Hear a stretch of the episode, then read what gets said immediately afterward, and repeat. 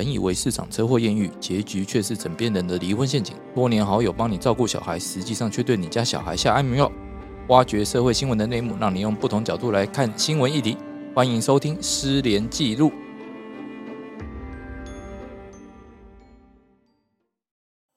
大家好，欢迎大家收听《失联记录》，我是主持人连瑞君，连律师，在我旁边的是大家好，我是洪晨。那今天我们有两位来宾，首先是我们的固定班底，大家好，我是李长律师。那同样是那个好久没来的快根律师，大家好，我是快根律师。那我们今天要来聊，就是说，诶，最近那个新北市幼儿园板桥区幼儿园有传出说，哦，老师在小孩的饮食之中下了那个三四级毒品嘛，这个案子，哦，有几名学童被验出来有含有巴比妥这些。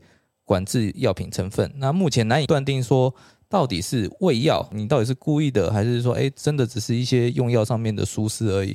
检警也还在调查说，哦，药物的来源。那目前有些医学界的人，他们是讲说，哦，我们可以请卫生局调阅一下资料，检视一下，因为毕竟巴比妥这些药物，呃，老实讲，在台湾已经蛮少人在用了。哎，巴比妥这种药物大概是是什么药物，或是它它有什么样的功用吗？巴比妥其实就是很久很久以前哦，大概将近四十年前哦，在台湾曾经流行一阵子所谓红中、白板、青发这些镇静药，就是麻将类的药品，不是不是麻将，它是三级毒品的对那个用药。其实那个时候就是被列为是三级毒品而已。然后它正当的用途是镇静剂，有那个抑制中枢神经的效果。哦，哎，所以也有，但同时也会产生一些迷幻的感觉，会让人家觉得舒服，嗯，哦，所以但是它成瘾性又很高，那时候曾经被人家拿来滥用过，但后来越来越多替代品出来嘛，伤害性更小，跑出来啊，所以变成说，哎，毒品就是说安非他命哦，骨科碱，然后到现在 K 他命，然后到现在毒品包，就是这样一路演进过来，基本上。你我自己上法院的那个裁判书系统去查，还有在用这种红中青发白板，然后判呃有罪成立的，九十一年以后没再见过。民国九十一年之后，民国九十一年就是大概两千零二年以后，基本上就已经没再见了。所以现在是复古的风潮嘛？自己要拿以前的药物来用看看。对，所以就这一点我们觉得很奇怪，他到底是在哪边拿到这种药物的？因为这个药物其实已经不好拿了，有些药师他们自己就出来讲，就说：“哎，今天他任职的马街医院其实比较，呃，毕竟是百年老店嘛，所以还有一点存货。嗯，哦，但临床上几乎已经不再用这类的药物了。好哦，所以这个药物第一个它是管制物品，所以它很难拿，因为它是三级毒品，又是管制药品。对，所以药师如果他们有进这种药的话，要每日回报库存。对，而且因为这药也太太有太久远了，所以其实一般也不会去买，就就取得到。你今天你要拿到这些药，然后下在这些呃小孩的饮食里面的话，好，那你总得有一个来源嘛。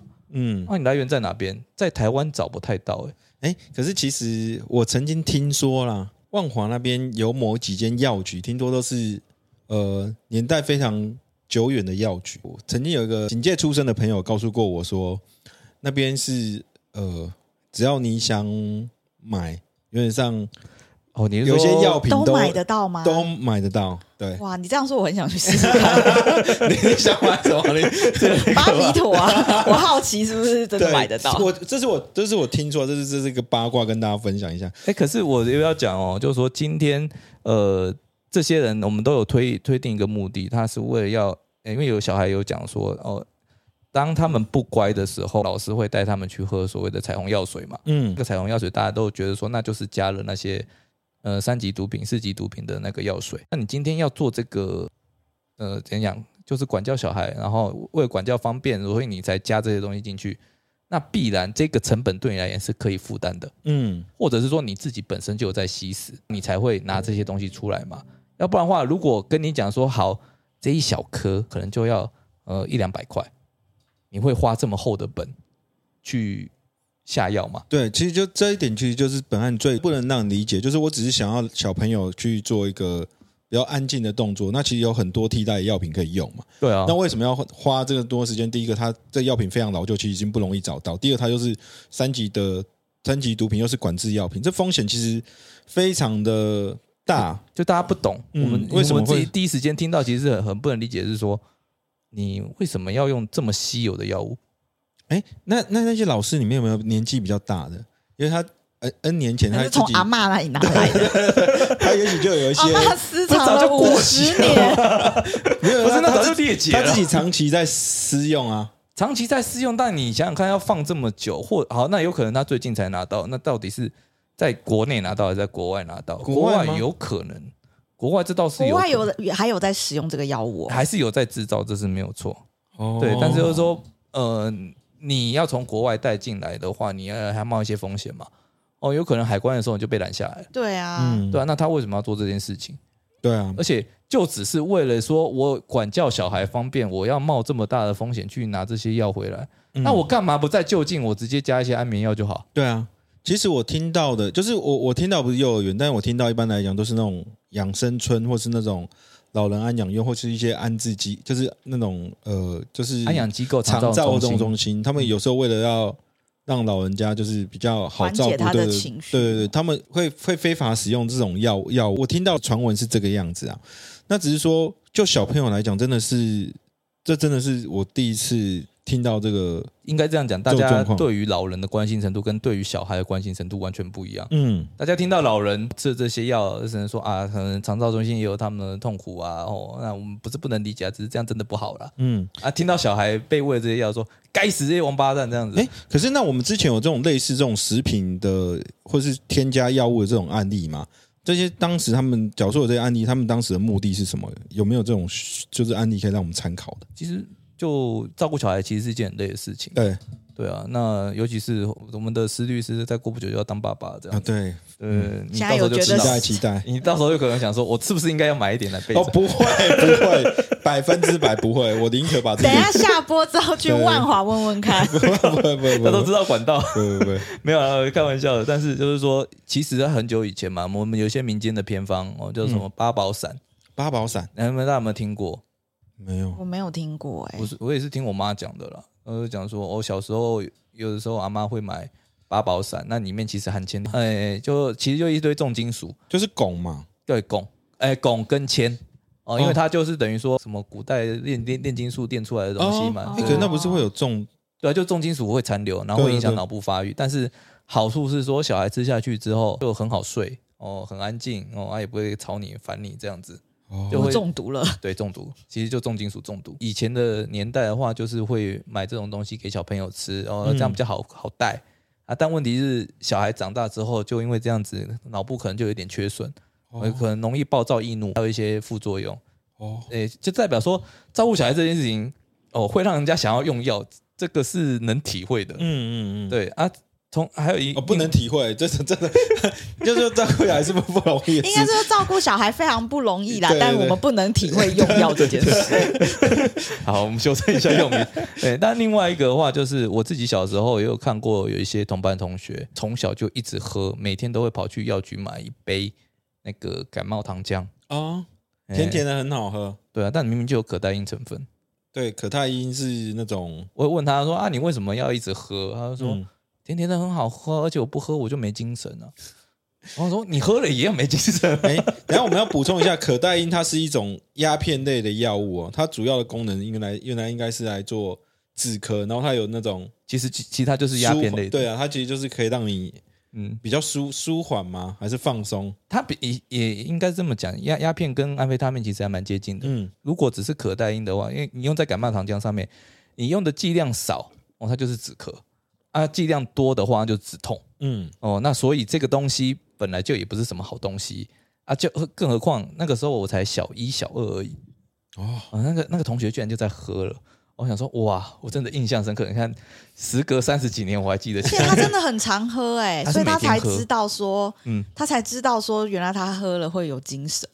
对，因为他呃也是因为他阿嬷都会带他，呃，好像也会喂他这个东西。哦。对，所以有时候妈好先进哦，对老人家的智慧还蛮。可是你看哦，我们刚才讲这个案例，这两个其实大家都因为不知道这个药品的成分其实含有毒品。嗯那我说有没有可能这些，假如说他真的是小朋友被喂死，也许是那些老师或是那些人，他并不知道说我喂死的这些东西里面，其实这个东西是有毒品的成分，或是对他造成不良的反应。这个我们就要请李长律师补充一下。那个新闻事实的部分。嗯，哎，这个幼儿园老师的那个反应都很奇怪，因为他们那时候好像都跟检调说，他们只是帮，就是依照家长的指示，用喂药单去喂感冒药水。可是问题是，你知道他们在接受侦讯之前，他们竟然把彼此之间的对话记录全部都删除了。就是你知道，我们当律师当这么多年，你大概会觉得说，如果你真的问心无愧，你就是为真的就是为家长叫你给的感冒药的话，其实你根本就不用去删什么对话记录啊会。不会他们其实只是私底下聊说，今天就是偷谈了他一下额哦，头？哦，他可能要隐隐匿其他事情对对啊。对对对，哦是会吗？是是会吗？这也有可能啦。不过我要回应一下，就是其实，在国外啊，给婴幼儿使用一些镇定的药剂啊，是呃可以的。但是不是幼保老师，他是必须透过专业的医生判断。比如说，像之前因为我朋友他在美国生小孩，那他可能刚生完之后取得美国国籍之后，他就要回到台湾。那因为他是带一个刚出生的婴儿嘛，那坐这么长途的飞机，这样回来的话，可能婴儿的吵闹什么的，然后妈妈又刚生完小孩，他可能会很崩溃，所以他其实是有请美国的这个妇产科的医生见，就是针对小那个婴幼儿的身体状况开了婴幼儿专用的安眠药，嗯那就是一个滴剂。他说，就滴了之后，他的小孩真的就是一路睡回台湾，完全不吵不闹。那他觉得这药非常的好，造福了所有的爸妈，所以他本来是想要大量的 想要买一打，对，但是那个医生就拒绝了，因为那个确实会对，因为这些小朋友他们都还没有发育完整嘛，所以你使用即便是这种合法的镇定药剂，它都会可能产生一些事后的一些发展上的一些影响。对吧、其实像那个，你知道 Netflix 不是有一部叫那个《后裔骑兵》？哦，对对对对，那个女主角她小时候在孤儿院的时候，她其实也是超爱吃那个镇静剂嘛。嗯因为它会产生幻觉，然后他就开始跟自己下棋。对，然后就下得很深，然后可以对当其后这样子。，对，后来他就上了 Netflix 的影集啊，不是 对，但但是我们今天 我天们要鼓励她。对，这个事实是说，今天我们发现说，它被验出来的药剂也不是目前国际上嗯比较能够接受给这种婴幼儿或这种这么小的小朋友这种合法的镇定剂的成分，它也不是，嗯它竟然是我们三四十年前的一种三级毒品。对，哎，很神奇耶。其实还有那个三级毒品嘛，其实依照那个毒品危害防治条例第六条跟第九条的规定，你今天你等于说你是让这些小朋友，如果你知道嗯这些真的是三级毒品，你让这些小朋友吃了，哦，那你的刑度是很重，七年半起跳。嗯，对，但是因为他们现在都把对话记录删完了。删完的话，我验出来，你得解释嘛。对，所以我们就不知道说到底减掉它，如果把它还原的话，那到底里面到底他们都讲了什么？因为也有可能像快跟律师讲的，他们只是说啊，今天说啊，那那个你知道那个谁啊，在我就捏了他一下，可能他们不一定是要遮掩他们喂药的事实，可能是要遮掩他们虐待的事实，所以他们把它删除了。但是那但是当初就不要把手机带去啊，因为他要还原的话，一定要拿手机。其实我觉得这个案子，大家与其去苛责说这些老师为什么要喂这些，假设真的后面证明了他们有喂药，然后为的是违禁品的话，我觉得大家要去思考一个问题是：我们的幼教环境现在怎么了？为什么我们看到越来越多人不愿意进入到幼教的体系？然后进去之后，大家就看到托婴中心为了让你的婴儿睡着，他去压你的婴儿，然后婴儿窒息死亡。那发生了这件事情之后，为什么还接二连三同有婴儿因为同样的管教方式陆续的死亡？因为台湾工时太长啊，家长没时间照顾啊，只好把小孩通通丢到幼儿园去啊。对，那问题是，当嗯这些事情发生的时候，大家都把力量指向那一个施施虐或是喂药的人。大家有没有想过，其实体制杀人？我们的幼保体制怎么了？其实我觉得我们今天录这一集也是要鼓励大家去思考一下说近年来，尤其这两三年来，我们的托婴中心、我们的幼儿园，陆陆续续都产生了很多大家觉得匪夷所思的管理方式。例如说，为了让婴婴儿睡着，他用腿去压，结果现在已经有大概十几个婴儿都因为这样死掉了。我这样讲就，呃，我们公立的哦，就是相关的一些照顾幼儿的措施，其实数量永远跟不上私立成长的速度嘛。那，再来的话，另外一方面，台湾也少子化啊，所以现在每个父母都对自己的小孩秀苗苗，大部分啊，哦，即便秀苗苗情况底下，你也看到我们的嗯公家的资源远远比不上私立学校的成长，因为嗯你现在如果像公幼跟公托，他们真的是很便宜哦。像我有个朋友，他如果是私托的话，嗯他一个月就要两万五。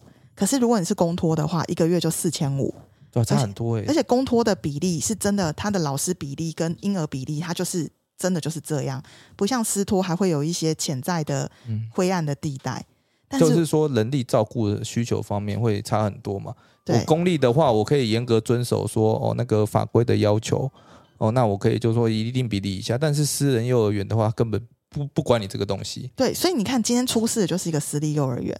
嗯，那以往很多出事也都是私立幼儿园，所以我们就来想一件事情：我们今天可以就去骂喂药这件事，喂药是可恶的。嗯。可是你们刚刚有听到我有个例子，就是亲生的妈妈，她后来发现她的婴儿喝了这个滴剂安眠药滴剂之后，她竟然可以一路安稳十几个小时，她觉得这个药她好想买哦，所以这是没错了。对，所以我在想说，我们今天即便这个事实，因为现在事实不明嘛，那本节目也没有要去就是让误导，就是说大家听众往什么事实前进。嗯我只是说，今天这个案子，大家要去思考的更严重的事情，应该是体制这件事。到底我们的幼保体制发生什么事？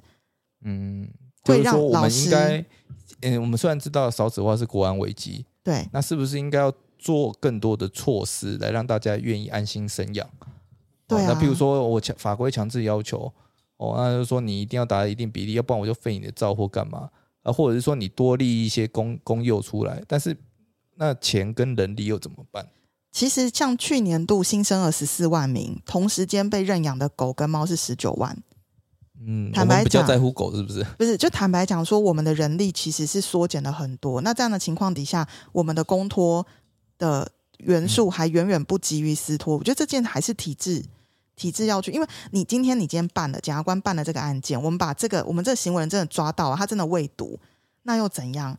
其他的老师他只是会用，假设他真的在一个过劳的情况底下，他没有办法，只能留在这个体制工作。我觉得这些犯罪手法还会再出现啊。嗯，这是很有可能的、对啊变成是说我应应付不来，应付不来，我想找一些轻松的手段。那轻松的手段的话，可能就走偏了。嗯而且上次不是有个婴儿被压死，那个案子是我办的嘛？嗯，然后那个案子之后，我本来以为所有的托婴中心就不会再用同样的方式哄睡，嗯没有。在那个案子之后，短短一年半，又有四个婴儿死于一模一样的哄睡方式。这真的很难解。对，所以我我觉得我们今天讨论这节目，即便我们都不知道到底是不是胃药，还是其实它是感冒药产生的一个阶段症状，我们都不晓得。但是如果最后真相它真的是胃药，我觉得各位要去思考是体制上的问题。嗯，好，这倒是蛮严肃的。就提供给未来要做爸爸 他应该会亲自带啦就这案件的话，其实真的就是我们刚才提出的一点，就是说这个药品的来源到底是什么，然后到底是呃，因为我们还不确定事实的真相嘛，到底是说因为这个是老师，还是因为有其他的因素？那假如是老师的话，他真的是用知道这药品，而且有去加入小朋友的饮食里面，他到底是因为什么样的原因？这个可能有些是制度性的问题，当然也有可能个案性的问题，但这部分还是需要减掉之后，有一个比较明确的一些调查之后，我们才会才后续才有可能厘清这个真相，然后我们才能有办法去针对这个事情去对症下药对。啊，我们也要厘清一下，就是那个李长律师他讲的意思，不是说哦都是制度的问题。嗯，今天老师你也要守一些最基本的本分嘛。对，哦，那你为什么可以跨过这条线去下毒？宁可铤而走险。对对对，如果你真的做这件事情的话，那你自然还有相应的责任要负。而且我刚刚有提到，哦，毒品防治危害防治条例，它其实就是一个七年半以上的刑期。那他们敢做这件事情，那自然就要负责这个负起这个责任才对。对，但是如果看了别人都已经负起这个责任，他们还持续做这件事情，那就是制度的有问题。那就要去思考是不是制度去逼得他们不得不做这件事。所以它其实有更深层的因素啊。对，那快哥，你有什么想补充的吗？没突然被我 Q 就不要生就好，不要生就不会有这些问题嘛。对，我觉得现在最近 FB 真的是所有的妈妈，只要是不生妈妈，对，都非常的生气这件事情。我看到几乎所有的妈妈都有 follow 这个新闻，他们还很生气，说为什么没有积压起来？对，然后都说就是小孩子的人命就这么不值钱吗？对，其实我很想讲，就是说，那为什么老人被下药的时候你们不出来？